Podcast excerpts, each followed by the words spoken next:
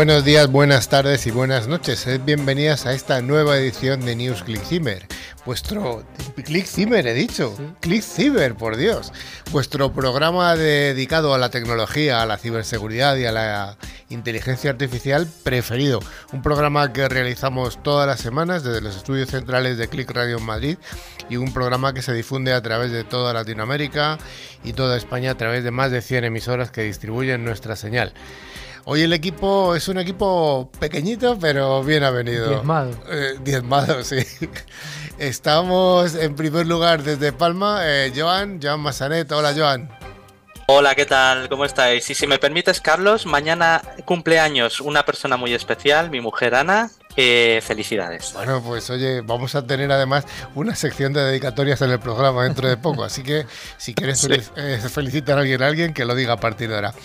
Hoy tengo a mi centro izquierda, a mi centro derecha, a mi extrema izquierda y a mi extrema derecha a don Carlos Valerdi. ¿Qué tal? Buenas tardes. Bueno, y hay que recordar que estamos en noviembre y estamos con el movimiento del Movember Así que a todos los hombres a dejarse el bigote para bueno ayudar en esta causa para las enfermedades masculinas también. La concienciación de las eh, enfermedades masculinas. Yo tengo que decir que me lo dejé, pero tengo un bigote absolutamente despoblado con un montón de calvas y después de 15 días mi mujer me dijo, ¿el bigote o yo? Así que salí el bigote. Eh, finalmente también damos la enhorabuena y la, a, una persona que ha creado una, empresa eh, de mucho talento que se llama Talentify que nos acompaña desde Barcelona. Hola Santi Molins. Hola, buenas tardes. Muchas gracias por la invitación. Muchas gracias a ti por estar con nosotros. Finalmente estoy yo, Carlos Lillo, y al otro lado de la pecera hoy está el pulpo de los potenciómetros, el no sé, el calamardo. Hola, Javi. Hola Carlos, hola equipo, hola eh, Santi, Joan, Carlos, Carlos, encantado. Bueno, pues juntos os eh, proponemos que nos acompañéis hasta el final del programa cuando realizaremos este concurso que le gusta mucho a la audiencia. También damos un cordial saludo a toda la audiencia que nos escucha a través de las emisiones de FM y también a aquellos oyentes que nos escuchan en nuestros podcasts mientras realizan cualquier tipo de actividad por ejemplo, suscribirse a Twitter y que después eh, no sirva para nada, o salir al parque a tomar mates con el perro. Bueno, el que tenga perro. El que tenga perro. Y el que tenga mate. El que tenga mate. durante toda la semana nos podéis seguir a través de las redes sociales o a través de nuestro correo electrónico info.clickciber.com. Además, os recordamos y recomendamos que visitéis nuestra página web, que es muy fácil, clickciber.com. Y bueno, también queremos informaros de que pueden acceder a todos los programas anteriores a través de nuestros podcasts disponibles en Spotify, iBooks, eh, Apple Podcasts, TuneIn, YouTube, Twitch, donde además precisamente tenéis que suscribiros. Para ello solo tienes que buscar la palabra clave ClickCiber. Don Carlos Valerdi, ¿Qué nos cuentas de algo de esta semana? ¿Qué pasó? Esta semanita. Bueno, esta semana más precisamente el 15 de noviembre, pero de distintos años, uno en 2001 y otro en 2013, Microsoft lanza su primera videoconsola, la Xbox, y Sony en 2013 lanza en Estados Unidos y Europa la PlayStation 4, una videoconsola de octava generación, la cual es la sucesora de la, por supuesto, PlayStation 3 y esta PlayStation 4 competía con la Xbox One de Microsoft y la Wii U de Nintendo. Uy, la Wii, que, lejos se quedó aquello. Bueno, ¿y qué vamos a tener en el programa de hoy? Bueno, como siempre, las noticias de cada semana, la ciberpíldora, donde hablaremos, como ya es inminente la llegada del Black Friday, sobre los peligros que esto trae aparejado, las tecnoefemérides, un monográfico de fases de un ciberataque y nuestro invitado del día, Santi Molins, CEO de Talentfy. Pues vamos con ese primer bloque, el bloque de noticias de ciberseguridad, pero recordamos a la audiencia una vez más que una de las noticias es fake. El concurso que haremos al final será adivinar cuál es esa noticia fake. Así es. Es, muy fácil. Vamos con ese bloque, bloque de noticias.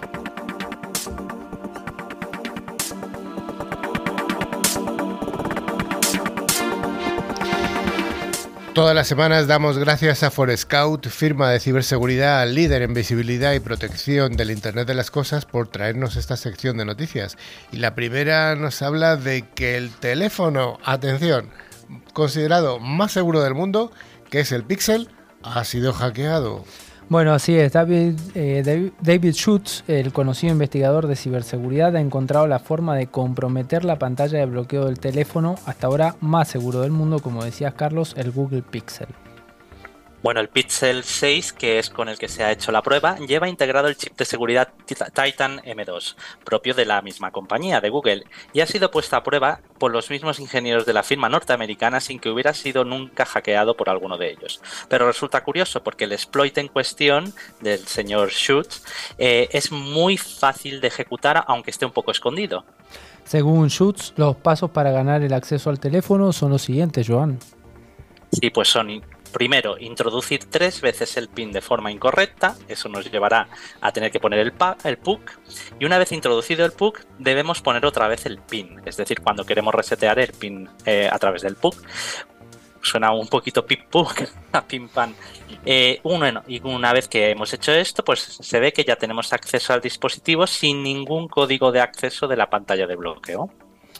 Bueno, esta vulnerabilidad parece que afecta a todas las versiones desde Android 10 y aunque es necesario el acceso físico al dispositivo, se puede considerar como muy grave esta vulnerabilidad.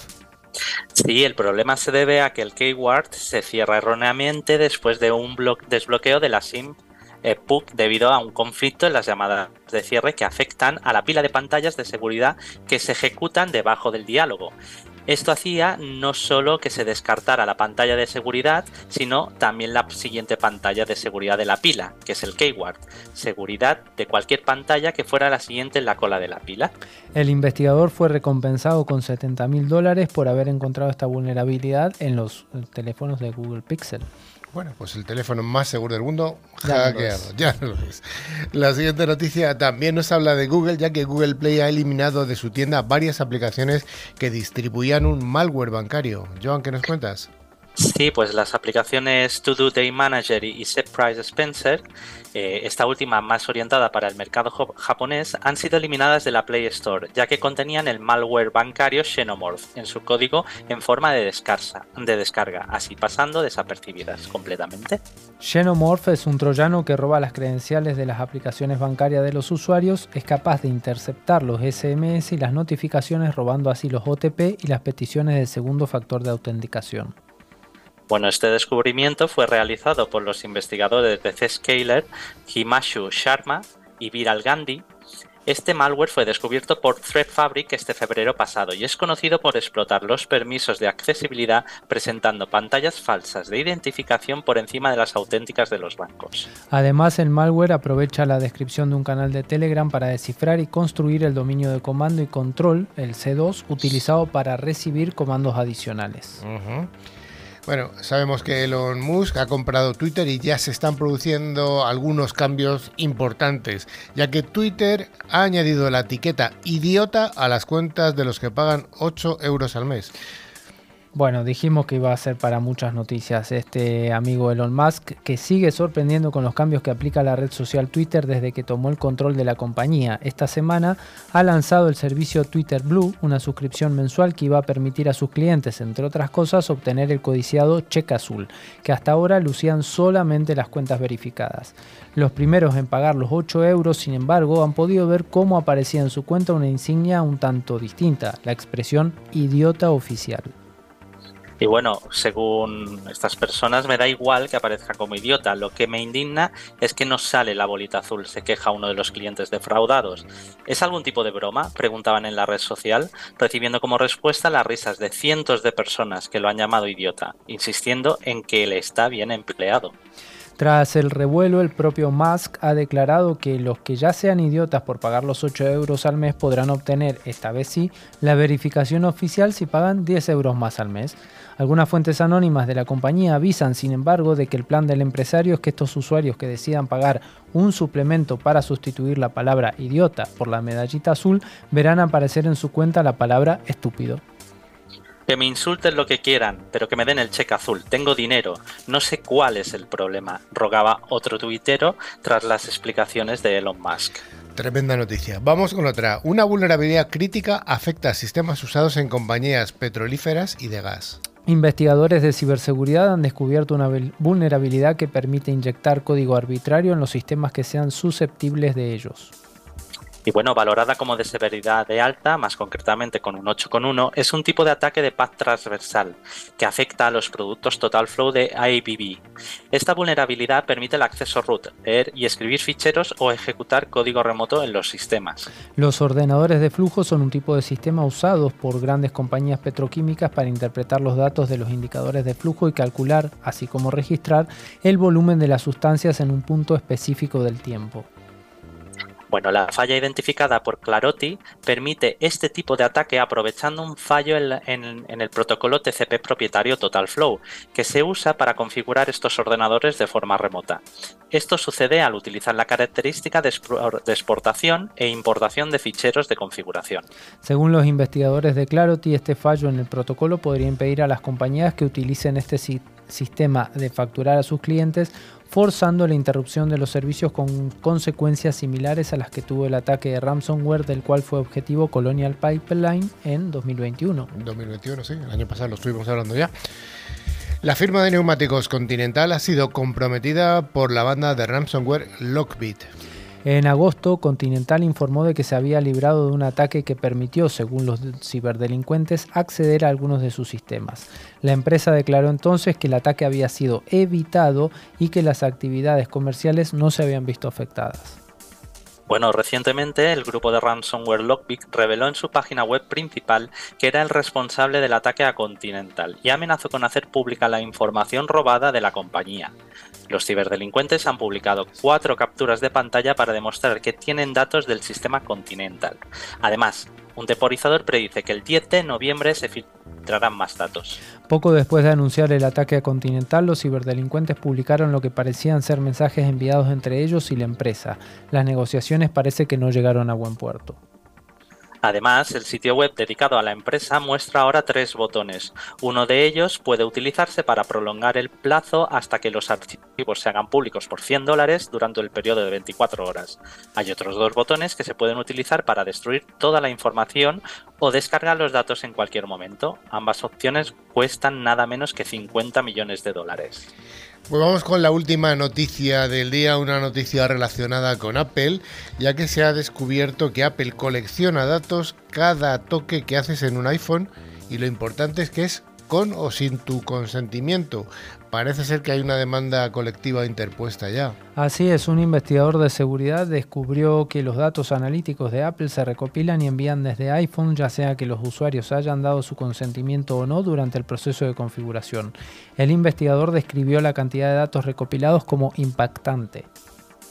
Bueno, ahora se han presentado una demanda colectiva que dice que las promesas de privacidad de Apple son completamente ilusorias.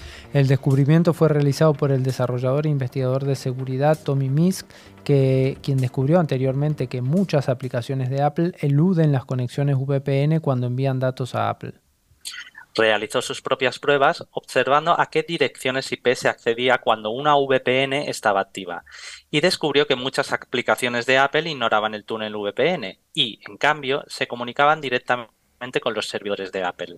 Esto significa que todos los datos enviados hacia y desde estos servidores corren el riesgo de espionaje por parte de los ISP o piratas informáticos que realizan ataques de intermediarios utilizando puntos de acceso Wi-Fi falsos o fáciles de crear. Misk descubrió previamente que la aplicación de correo de Apple Watch no estaba usando la función de protección de privacidad del correo. Posteriormente, Apple arregló esto. Cada vez que configura un nuevo Apple se le pregunta si acepta o no que Apple recopile datos analíticos. Si rechaza el consentimiento, por supuesto esperaría que no se envíen datos analíticos a Apple. Sin embargo, Misk descubrió que las aplicaciones de Apple recopilaban y enviaban estos datos independientemente de esta configuración. De hecho, no pudo ver ninguna diferencia en los datos enviados si el usuario había elegido otorgar o rechazar el permiso.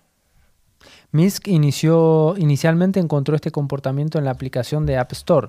Los cambios recientes que Apple ha realizado en los anuncios de la App Store deberían generar muchas preocupaciones sobre la privacidad. Parece que la aplicación App Store en iOS 14.6 envía cada toque que haces en la aplicación a Apple. Estos datos se envían en una solicitud. El uso de datos y los anuncios personalizados están desactivados. A medida que el usuario navega por la aplicación App Store, los datos de uso detallados se envían a Apple simultáneamente. Los datos contienen ID para asignar el comportamiento a un perfil.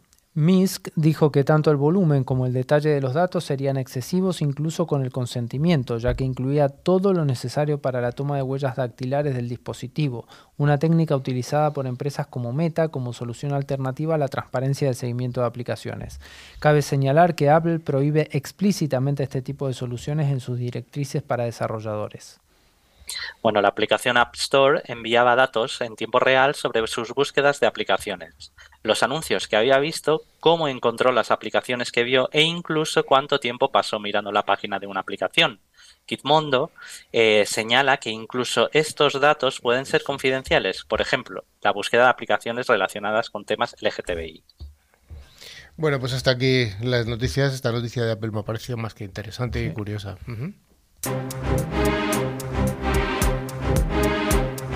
La ciberseguridad es uno de los sectores más pujantes de las tecnologías de la información. Si te interesa estar al día de los ciberataques y de cómo defendernos, escucha cada semana a Carlos Lillo y su equipo de expertos en NewsClick Cyber.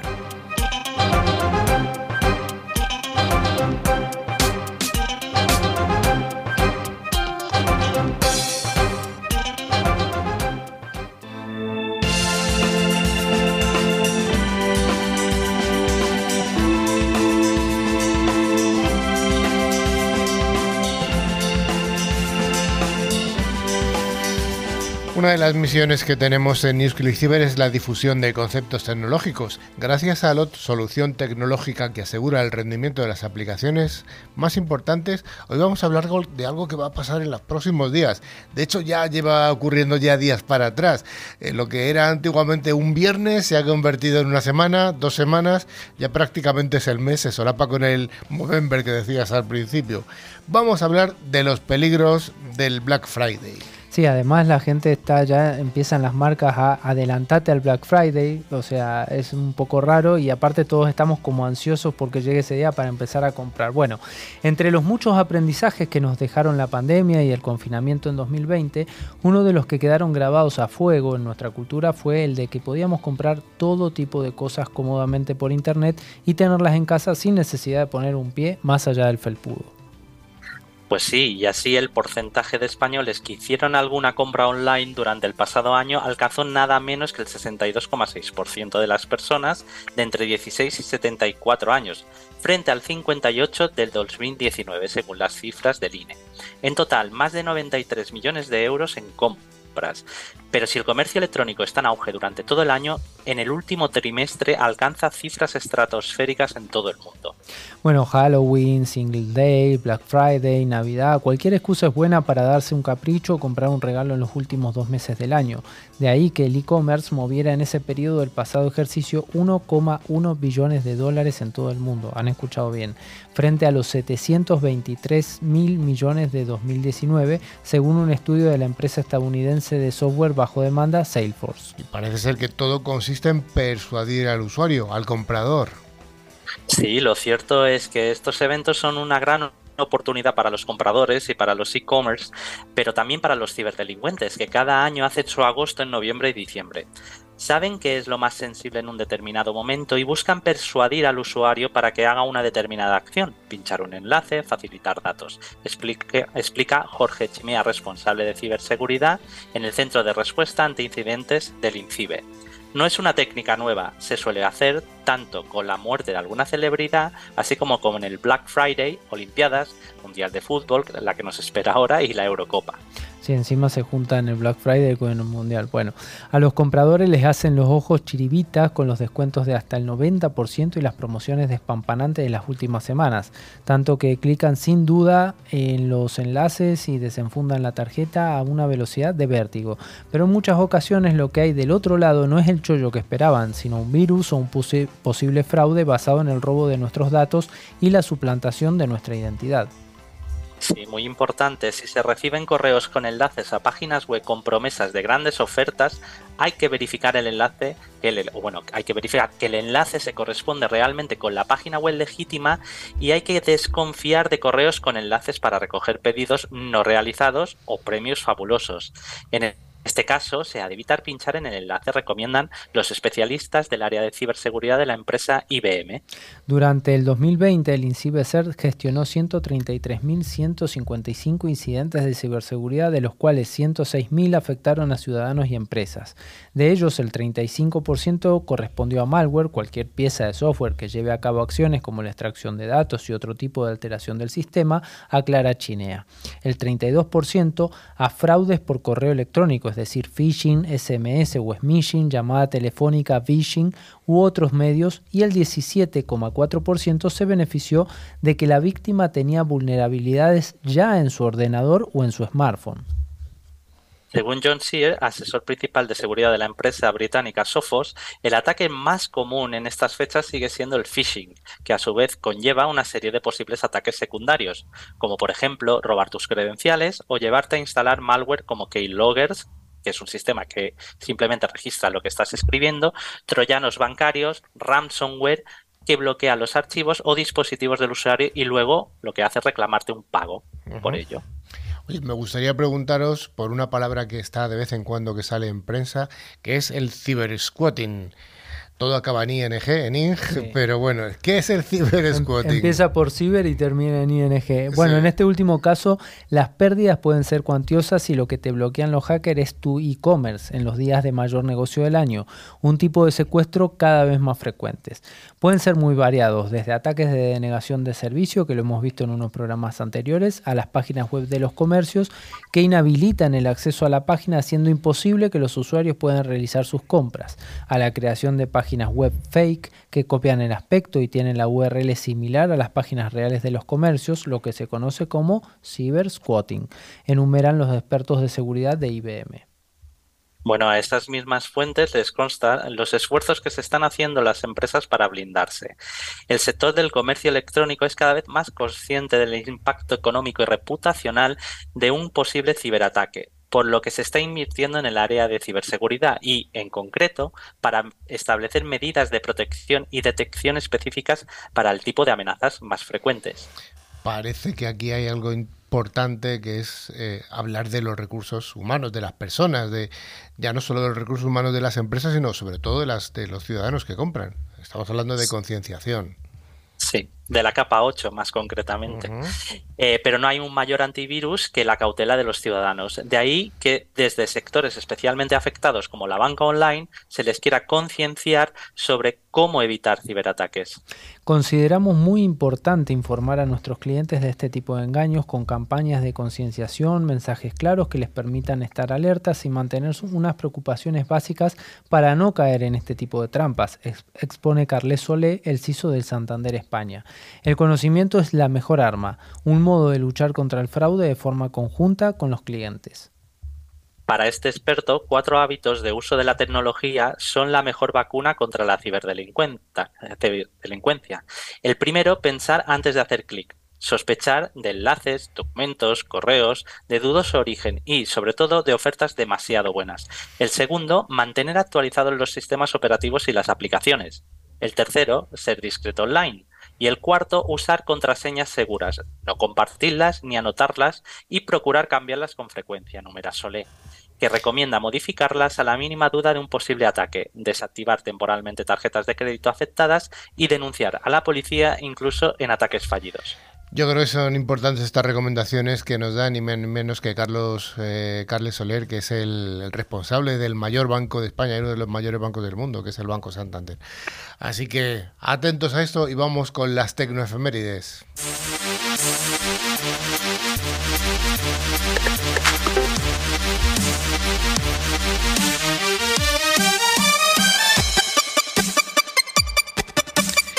Como en todos los ámbitos, en la tecnología y en la ciberseguridad, todos los días pasan cosas importantes y es por eso que hoy, gracias a Pentera, que garantiza la preparación de la seguridad en toda la superficie de ataque, vamos a hablar de estas tecnoefemérides que le gustan tanto a, a Carlos Valerdi.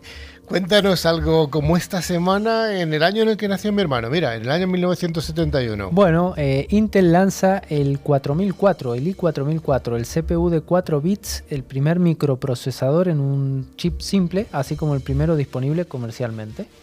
Mm, curioso, el 4004 de 4 bits solo. Ah, más reciente, en el 2006. En el 2006, el 13 de noviembre, se libera la versión 2.0 bárbara de Linux Mint. Esta versión de Mint se basa en Ubuntu 6.1 o 6.10 con sus repositorios de paquetes y que sirve como una base de código. ¿Alguna noticia de IBM? Qué raro que no hubiera aparecido esta Ah, semana, ¿no? ah. Pero ya, ya se hacía esperar. El 12 de noviembre de 1980, IBM lanza el modelo IBM 3081 Processor Complex, el cual es un ordenador central que introdujo la arquitectura extendida System 370. El 12 de noviembre también de 2009, Hewlett Packard adquiere Tricom, un fabricante chino de equipos de red por la cantidad de 2,7 mil millones. Tricom, que aquí en España decíamos 3Com, que era un fabricante enorme, que fue el que inventó las PDAs, estos dispositivos que luego evolucionaron hacia Y la- los... hacia la los- cantidad de modems que teníamos también de esta Mm, marca. Exacto. Oye, ¿y qué me cuentas del nacimiento de la web? Bueno, el 12 de noviembre de 1990, Tim Berners-Lee, con la ayuda de Robert Siliau, publica una propuesta formal para la World Wide Web, es decir, el proyecto de hipertexto. Estamos hablando de que en el año 1990 es cuando se empieza a desarrollar lo que hoy se conoce todo el mundo como Internet, que es la navegación. Por supuesto, Correcto. Internet tiene más cosas, pero bueno, la navegación. 1990. ¿Alguna cosa más que quieras destacar? Bueno, el 10 de noviembre de 1959 nace en Massachusetts, Estados Unidos, Richard Reeves Brody, el programador informático, escritor y jugador de póker profesional. Que quién será? Uno se pregunta, ¿y qué tiene que ver el póker con esto? Pues, bueno, este señor un día se levantó e inventó el Microsoft Word. Ah, que lo usamos todos los días. Y por último, el 9 de noviembre de 1979, el NORAD, el North American Aerospace Defense Command, en español el Comando de Defensa Aeroespacial Norteamericano, alerta sobre misiles soviéticos entrantes en el espacio aéreo de los Estados Unidos a raíz de un juego de guerra. Fue una falsa alarma, la primer falsa alarma que hubo. Aviones de combate eh, se dirigen hacia el sitio, pero cuando llegan al punto en el que deben ser capaces de detectar los misiles en sus radares, descubren que el incidente era falso. Thank you.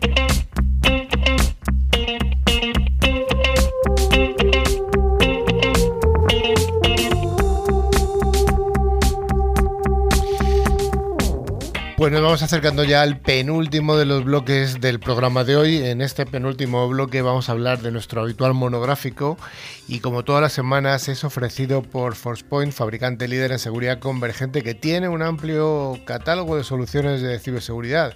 Y vamos a hablar de algo relacionado con lo que casi todas las semanas sale en las noticias, que son los ataques. ¿Los ciberataques tienen fases? Sí, por supuesto. Un ataque se compone de siete fases que son el ciclo de vida de un ciberataque y se conoce por Cyber Kill Chain. Recordemos que ahora los atacantes no solo cifran la información en un ataque de ransomware, sino que primero extraen toda la información con el ánimo de posteriormente extorsionar a la empresa si no paga este rescate. Este es el ataque más habitual. Hay otros para robo de información que son más silenciosos y a su vez su peligro está precisamente ahí, que intentan no dejar huellas y su detección es muy difícil. Cualquier tipo de ataque tiene estas siete fases, Joan. Empezaríamos por la primera de todas ellas, que estaríamos hablando del reconocimiento, ¿no? Es algo importante, Joan. Sí, o más conocido como Reconing en inglés. En esta fase el atacante lo que hace es buscar información sobre la empresa o, o SIN, que muchas veces se dice que directivos y personal tienen e información sobre ellos. Para ello se usa información pública que se encuentra accesible en Internet y redes sociales. También se busca información sobre las tecnologías que tiene la empresa e información relevante sobre la misma. Puertos abiertos, servicios, etcétera. Perfiles de LinkedIn, perfiles de Facebook. La información de las empresas también se busca en la Darknet para ver si hay credenciales que se conozcan o vulnerabilidades de- en la empresa misma. En esta fase el ciber- en el- del ciberataque se descubre todo lo que se necesita para empe- empezar a planificar el ataque. Carlos, ¿cómo podríamos defendernos ante esta primera fase de un ciberataque? Bueno, va a parecer una cosa repetida, pero lo que decimos cada programa. Concienciación de los usuarios primero, luego gestión de las vulnerabilidades dentro de la organización. Joan, la segunda fase, ¿cuál sería? La preparación, entiendo. Sí, en esta etapa el ciberdelincuente prepara su ataque, lo planifica hacia un objetivo específico. El atacante podría crear documentos con malware incrustado, suplantar a una persona de la organización, etc. ¿Y cómo podríamos protegernos ante esta fase? Pues Pues concienciando a los usuarios. Concienciando, concienciando, concienciando. La siguiente fase, ¿cuál sería, Carlos? La siguiente es la fase de distribución. En esta fase se realiza la transmisión del ataque. Se puede acceder a través de phishing, de correo enviado, etc. Y de nuevo, ¿cómo podemos protegernos? ¿Y qué te parece a ti? ¿Qué será? Concienciación no y entrenamiento al personal. Eso es importante, entrenamiento. No solamente vale eh, con que una persona esté concienciada, sino que esté entrenada como tiene que actuar cuando Exacto, ocurra un incidente. Exacto, porque eh, esto em, se puede extrapolar a otras, a otras cosas en la vida, ¿no? Podemos ver muchos videos de cómo hacer RCP, pero si no hacemos RCP a una persona o a un muñeco a veces, eh, claro, en la teoría es todo muy fácil, pero hay que entrenarse. Bueno, esto es lo que hay que hacer en las empresas, concienciar y entrenar a la gente. ¿Cuál sería la siguiente fase, Joan? Pues la explotación es cuando se compromete al menos a los equipos del objetivo. Para realizar este paso, se- lo que se hace se, se compromete a través de una vulnerabilidad ya conocida o también a través de un zero day, que recordemos son aquellas vulnerabilidades que todavía no se conocen. Y dependiendo de lo que hayamos conseguido, pues se puede ganar eh, que un atacante acceda a los sistemas. A ver, sorpréndeme. ¿Cómo se puede proteger una organización de esta fase de la explotación? Pues bueno, con una buena gestión de las vulnerabilidades y parcheo y parcheo virtual. Parcheo virtual, que ya lo hemos comentado alguna vez. La última de las, bueno, la antepenúltima sería la instalación, ¿no? La instalación en esta fase es en la que el atacante instala el malware o roba las credenciales de la víctima, entre otro tipo de cosas que puede hacer. La penúltima, Joan. Pues comando y control, que durante esta etapa el atacante ya cuenta con el control del sistema y puede llevar a cabo acciones maliciosas como robarnos la información, extraer datos de acceso, capturas de pantalla, instalar programas para la persistencia y conocer aún más la víctima y su red. Y ya la última, ya al final. Pagar con criptomonedas. No, No, mentira. no. Acciones sobre los objetivos. Esta es la fase final en la que el atacante se hace con los datos e intenta expandir su acción maliciosa hacia los objetivos. Conseguir el controlar el dominio sería la joya de la corona. Esto explica por qué la kill chain no es lineal sino cíclica, ya que se volverían a ejecutar todas y cada una de estas fases de cara a volver a infectar a más víctimas. Entonces, vuelve el ciclo, volvemos otra vez las siete fases y volvemos a dar las mismas siete Las recomendaciones. mismas, las mismas. Entrenar, entrenar y entrenar. Entrenar, entrenar y parchear. Y parchear. Sí, y una curiosidad, esto viene todo de la- del tema militar. Ajá. La kill chain, Sí. la, la cadena de la muerte, ¿no? Es a fin de cuentas. Bueno, pues hasta aquí este monográfico y vamos a, por fin, a, a tener aquí en nuestro programa al invitado que habíamos pro- prometido al principio.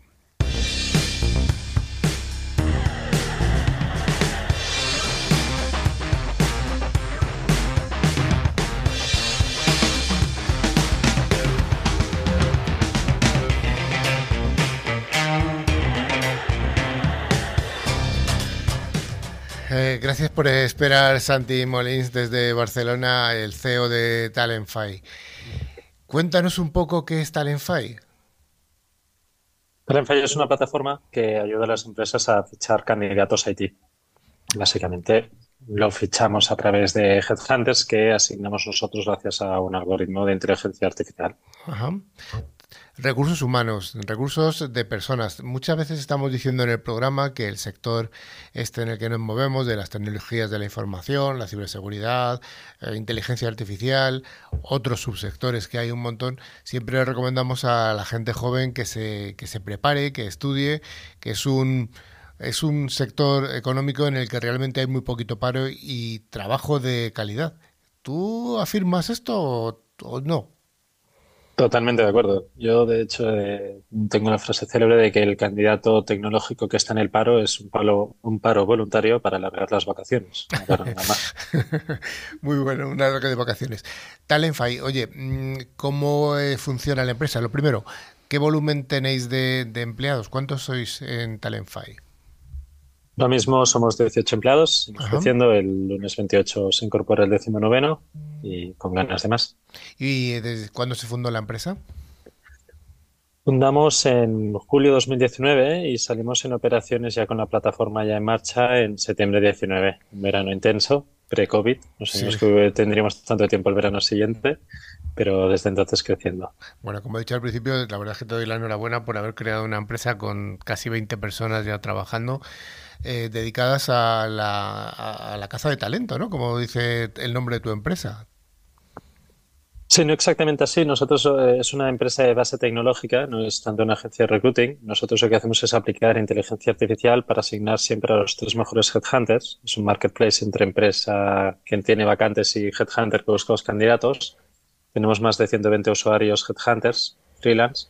Y lo que hacemos nosotros es poder asignar siempre a los tres mejores. Es similar a un Cabify que te asigna el taxi más cercano a tuyo y nosotros lo hacemos con los headhunters. ¿Cómo funciona la inteligencia artificial dentro de vuestro proceso? Nosotros tenemos la capacidad de, poder evaluar a cada headhunter en posiciones similares a las que nos está solicitando actualmente el empleador y con ello eh, podemos evaluar qué headhunter lo ha hecho mejor en base a su performance previo eh, evaluando variables del estilo cuántos candidatos ha presentado, con qué tiempos, eh, qué progreso tiene cada uno de los candidatos, qué motivo de rechazo tiene cada uno de sus candidatos, etcétera. ¿Dónde eh, trabajáis? ¿Cuál es vuestro mercado? Actualmente tenemos, arrancamos en, España en 2019 y actualmente tenemos planes de desarrollo en Portugal y Latinoamérica, pero esencialmente estamos trabajando en España. Entiendo que el idioma es algo facilitador, ¿no? El idioma es facilitador. Al final, eh, como nosotros no hacemos la búsqueda de candidatos en, el mercado, lo hacen los headhunters, eh, traducir la página es algo sencillo, lo cual nos permite ser una empresa altamente escalable. ¿Tenéis desarrolladores propios para esta inteligencia artificial, este motor que utilizáis? Sí, claro. Eh, dentro del equipo hay, hay, perfiles eh, tecnológicos, de hecho están separados en dos, en dos eh, mini áreas. Digamos, uno es el equipo de inteligencia artificial que hace proyectos más de innovación y el otro es el, llamado equipo de producto que desarrolla una plataforma y que utiliza tanto cliente como, o sea, tanto empleador como headhunter para poder realizar los procesos de selección. O sea que Talentfly podríamos denominarlo como una empresa de tecnología dedicada a, ayudar a las, a, las empresas a, encontrar personas también de tecnología. Y curiosamente, en casa de Herrero Cuchillo de Palo, en nuestro caso no, todos esos perfiles tecnológicos los hemos fichado a través de nuestra propia plataforma, claro está. Em, oye, hablando un poco del, del mercado de, de, los recursos humanos dentro del sector de la tecnología, eh, bueno, últimamente estamos oyendo hablar de que hay una crisis económica que se está viniendo o, que ha venido o que, vendrá en los próximos meses. ¿Cómo lo ves tú en nuestro sector? Sí, yo considero que, evidentemente las crisis económicas existen y el mercado tecnológico, pues eh, no voy a hacer que se resiente, pero sí que la percibe. Pero es que desde la .com, lo que es el mercado tecnológico en sí, nunca ha parado de crecer. Es probablemente unos pocos áreas eh, donde, donde siempre han tenido crecimiento. De hecho, hoy todavía los, los salarios siguen creciendo. Eh, Donde sí hay una pequeña curiosidad es que eh, probablemente los candidatos ahora sean menos receptivos a eh, cambiar de empleo. Hay un miedo sobre latente. Todo los perfiles seniors. Hay un miedo latente, ¿no? Una conservación del, del puesto. Eh, estoy hablando de los perfiles de 4 o 5 años, sí, en cambio los de 2 o 3 años, aprovechando esta misma circunstancia, lo que están pidiendo es un, oye, si quieres fichar un candidato de 4 años que no lo estás logrando porque no se mueve, fíchame a mí, pero al salario de 4 años. Es decir, el salario sigue subiendo. o sea que, a pesar de esta crisis que aparece en los medios de comunicación generalistas, lo que estáis percibiendo vosotros es que el mercado realmente sigue, sigue en alza en nuestro sector. Sí, sin lugar a dudas, eh, las compañías siguen fichando candidatos tecnológicos, eh, las grandes corporaciones eh, siguen digitalizando y automatizando sus procesos, mm. siguen viendo que, el progreso pasa por la tecnología y las startups tecnológicas que, tan buena salud tienen en, España, y miramos mejor con, con la ley startup que salió recientemente, pues evidentemente también siguen fichando perfiles tecnológicos, sí. El impulsor de, esta, eh, de este sector de alguna manera es la eh, transformación digital que afecta a todas las empresas de cualquier vertical. En gran parte sí. Eh, probablemente la innovación y el, querer automatizar, no, no, no, solo transformar digitalmente, no solo pasar de vender offline a vender online, también se trata de automatizar procesos, también se trata de alcanzar nuevas nuevas eh, fuentes de, ingresos, nuevos orígenes de, puntos de venta, que eso te lo permite eh, el, utilizar tecnología. Hablo, por ejemplo, de proyectos de, inteligencia artificial que no únicamente te permiten saber cuántas ventas vas a tener tú, sino también estimarlas de tu competencia a un día, a una semana, a un mes y a un año vista. Y con mucha, mucha exactitud. Santi, dentro del sector de la, eh, de la tecnología hay muchos subsectores.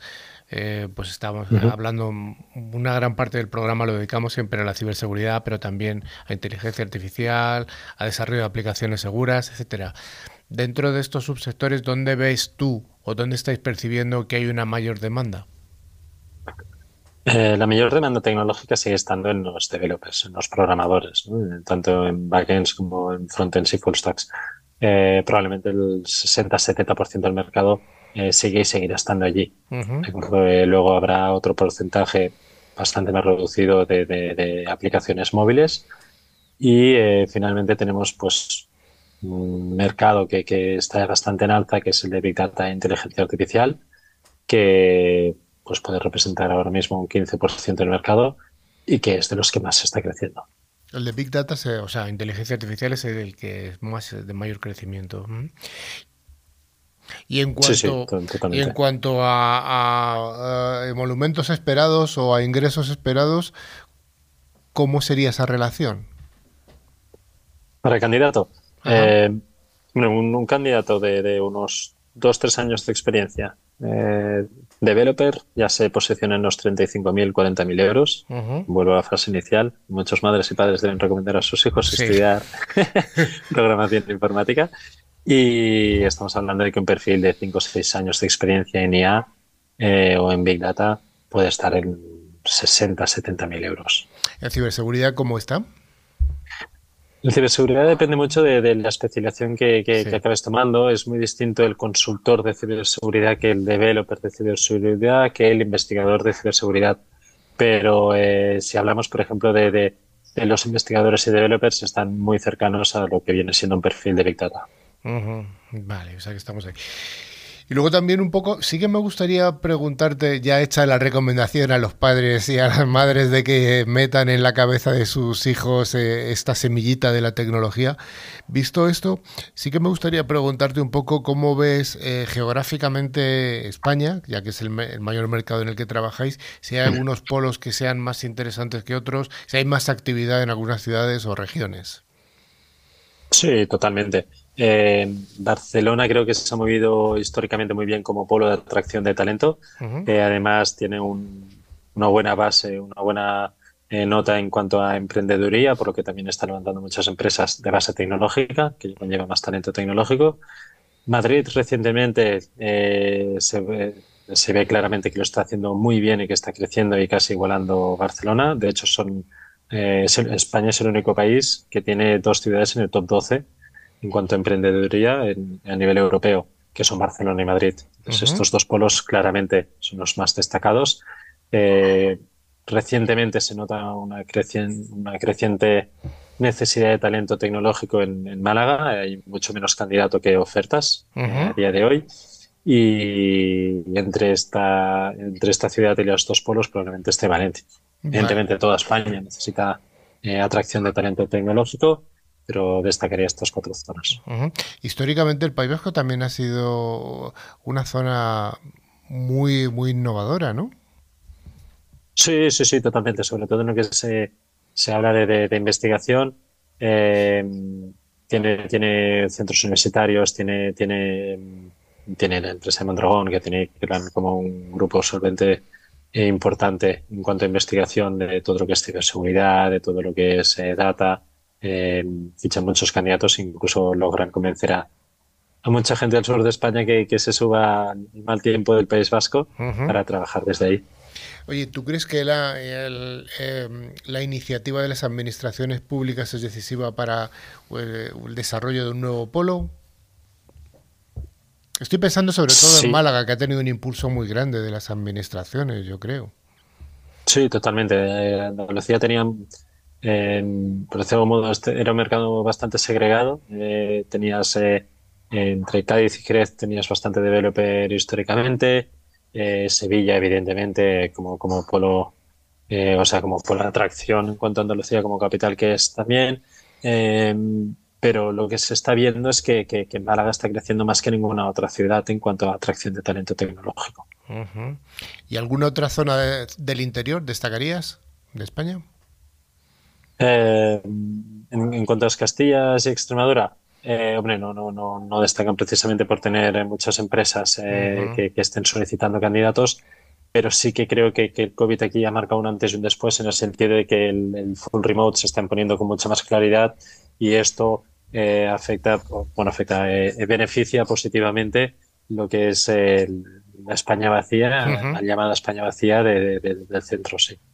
Que mucho candidato se va a trabajar eh, pues en, Castilla y León tranquilamente para empresas que están en Barcelona, Madrid o incluso Estados Unidos, cobrando el salario de estas grandes ciudades o estos grandes países y viviendo en una zona eh, mucho más tranquila, mucho más relajada, mucho más económica, evidentemente. Sí, incluso se hablaba también de la zona de Canarias eh, atrayendo trabajadores o teletrabajadores fundamentalmente centroeuropeos, ¿no?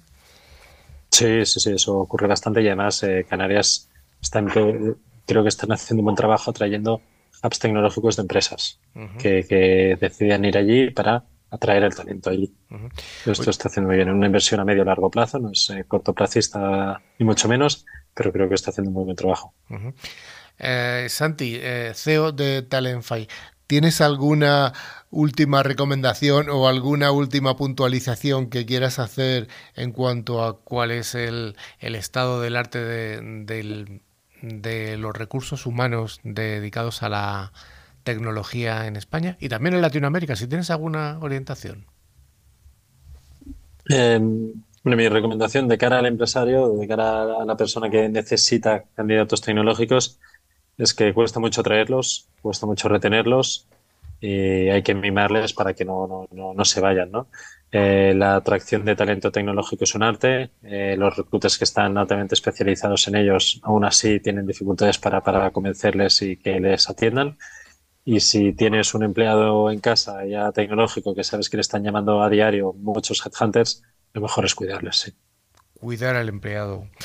Pues muchas gracias, Santi Molins, CEO de Talentfy, una empresa tecnológica dedicada a, a de alguna manera, facilitar ese, esa unión de oferta y demanda de nuestro mercado de las tecnologías. Muchas gracias y mucha, mucho éxito, que ya lo tenéis.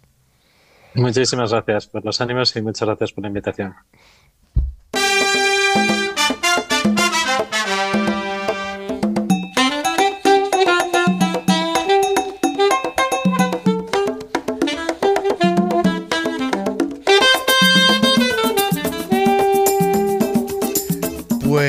Sí que llegamos al final, llegamos al final en esta semana pre-Black Friday, una semana en la que hemos dado nuestras recomendaciones del Black Friday, hemos contado cómo es una cadena de, ataque, una kill chain, y además hemos hablado de algo muy importante que son los puestos de trabajo de tecnología, que ya nos ha dicho nuestro invitado Santi Molins de Talentfy que, que hay realmente una demanda, más demanda que oferta y además nos ha dicho además zonas geográficas en las que hay una, una gran demanda. Bueno, pues como todas las semanas, damos las gracias a Tres Micro por ofrecernos el concurso. Que el concurso se corresponde con dos licencias anuales, cada una válida para tres dispositivos y para un año para aquellos concursantes que acierten la pregunta y que además resulten ganadores. Pero antes deberíamos decir si hay ganadores de la semana pasada. Pues sí, tenemos dos ganadores que han sido Carlos Manuel de Mendoza, Argentina, y Marc Soriano de Barcelona, España. Bueno, tenemos un ganador de Argentina, enhorabuena. Animamos no solo a nuestra audiencia de España, sino también a toda nuestra audiencia de la TAM y Estados Unidos a participar, ya que como habrán visto, los premios se envían vía correo electrónico. Y además que es muy fácil ganarlos. Y mm, la pregunta de la semana, bueno, que ya le hemos anticipado, ¿cuál sería, Joan? Bueno, ¿cuál es nuestra noticia fake de esta semana? Y bueno, para participar ya sabéis lo que debéis hacer, enviarnos un email a info.clickciber.com y debéis indicar vuestro nombre y la localidad. La localidad. Mm, luego, si es una provincia, solamente decimos el nombre de la provincia. Nunca decimos el pueblecito para que no le señale la gente, ah, mira, este es el que ha ganado. Pues ya sí que sí, NewsClick Cyber está llegando a su final. Sí, pero antes de despedirnos, ya sabéis, os recordamos que, si queréis poneros en contacto con nosotros, tenéis un correo que es info.clickciber.com. Y bueno, y también nos podéis seguir en nuestras redes sociales como Twitter del Cheque Azul, LinkedIn o Facebook. ¿Has pagado los 8 euros, Joan, para tener Sí, sí. Yo he ah, puesto el de Mallorca. y los 10 euros para que te saquen la palabra. Bueno, a través... No pistas, no deis pistas. A través de nuestra web clickciber.com se puede acceder a nuestra revista digital, ver las fotos y otros contenidos de interés. Finalmente les recordamos que a través de todas nuestras plataformas de podcast pueden escuchar los programas anteriores que están disponibles en ebooks, Spotify, TuneIn, YouTube, Twitch, buscando la palabra clave ClickCiber con dos y latinas. Y con CK. Y con CK. Un saludo muy grande a toda la audiencia, tanto a la que nos ha escuchado a través de las emisoras de radio como a la que nos ha seguido a través de cualquier plataforma de podcast, incluso a aquellas personas que nos ven, porque también el programa se puede ver. Un abrazo a todos y a todas. Joan, desde Mallorca, adiós. Bonanit. Bonanit. Adiós, don Carlos Valerdi. Adiós, hasta la próxima. Hasta, muchas gracias, eh, Santi Molins, desde Barcelona. Muchas gracias. Y muchas gracias Javi y nos despedimos ya de toda la audiencia hasta la semana que viene. Os esperamos.